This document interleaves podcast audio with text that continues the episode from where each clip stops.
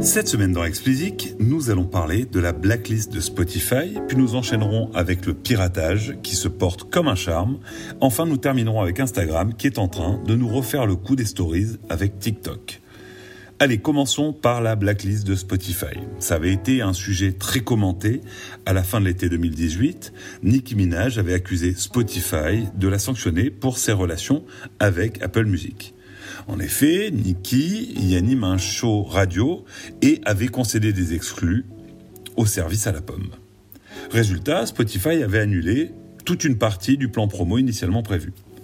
Malgré la réaction de Spotify, se défendant d'avoir sanctionné Minage, en détaillant tout ce qui avait été fait pour soutenir la, la sortie de son album Queen, l'idée qu'une exclue avec un autre service vous ferait blacklister à l'avenir chez Spotify avait fait son chemin.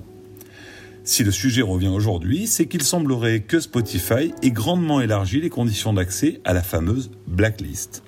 Suite au blacklistage d'un groupe qui a tenu à garder l'anonymat ayant sûrement peur que la publicité qu'ils donnent à cette histoire n'aggrave leur cas, donc ce groupe qui a été blacklisté pour avoir accordé une actu à Fader, Fader c'est un gros site euh, musical qui a énormément de trafic, on pense maintenant que tout ce que vous ferez avec quelqu'un d'autre que Spotify et avant que Spotify ait pu y avoir accès entraînera un blacklistage.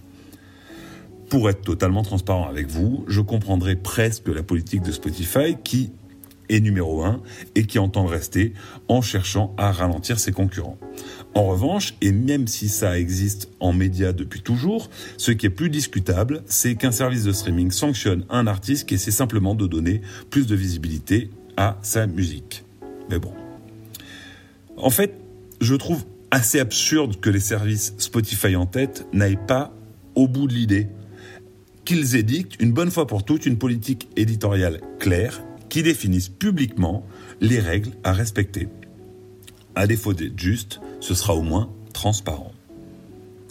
Je pense qu'on n'a pas fini d'en entendre parler de cette fameuse blacklist. Allez, continuons avec le piratage.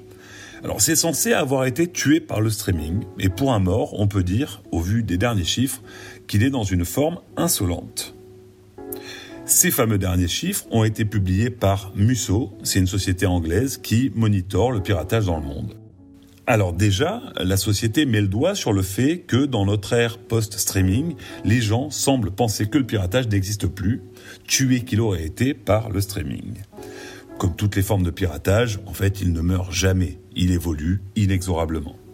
Il y a dix ans, les torrents tenaient la corde.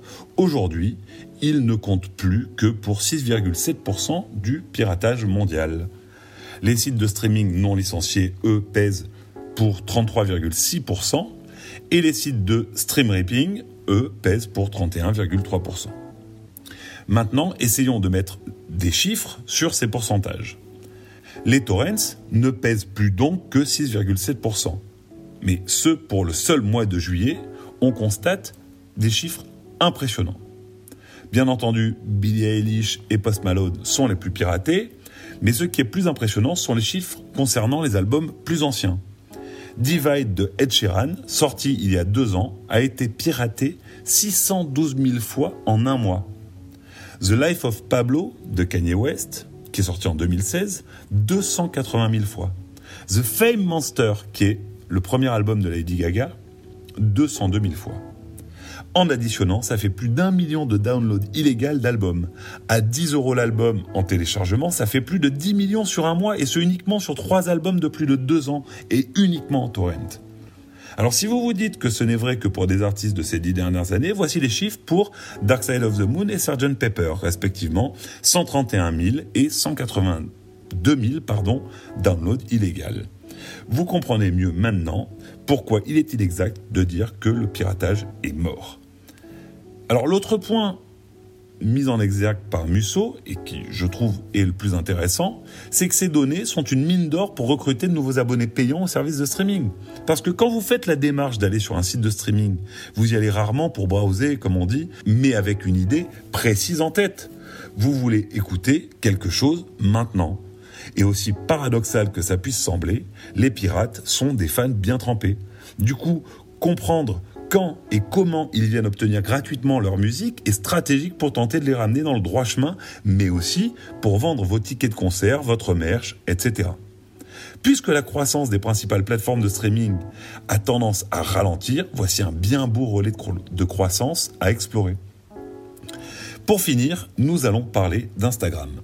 Le service de Facebook a lancé une nouvelle fonctionnalité en test au Brésil qui n'est ni plus ni moins qu'une copie de TikTok. Ce n'est pas la première fois qu'Insta copie outrageusement un concurrent, puisqu'il y a quelques années, ils avaient tout simplement dupliqué le concept de stories lancé par Snapchat. À l'époque, le procédé avait parfaitement fonctionné et les utilisateurs d'Insta avaient plébiscité la fonctionnalité. Cantonné au Brésil uniquement, nous verrons si à l'avenir Instagram réussit le même hold-up avec sa nouvelle fonctionnalité. J'espère que vous appréciez Explicit. Si c'est le cas, parlez-en autour de vous. Je suis friand de vos avis et de vos commentaires. Vos feedbacks sont le meilleur moyen pour faire progresser Explicit et arriver à en faire la ressource la plus utile possible pour faire avancer vos projets. Pour me soutenir, donnez-moi 5 étoiles sur Apple et abonnez-vous où que vous soyez.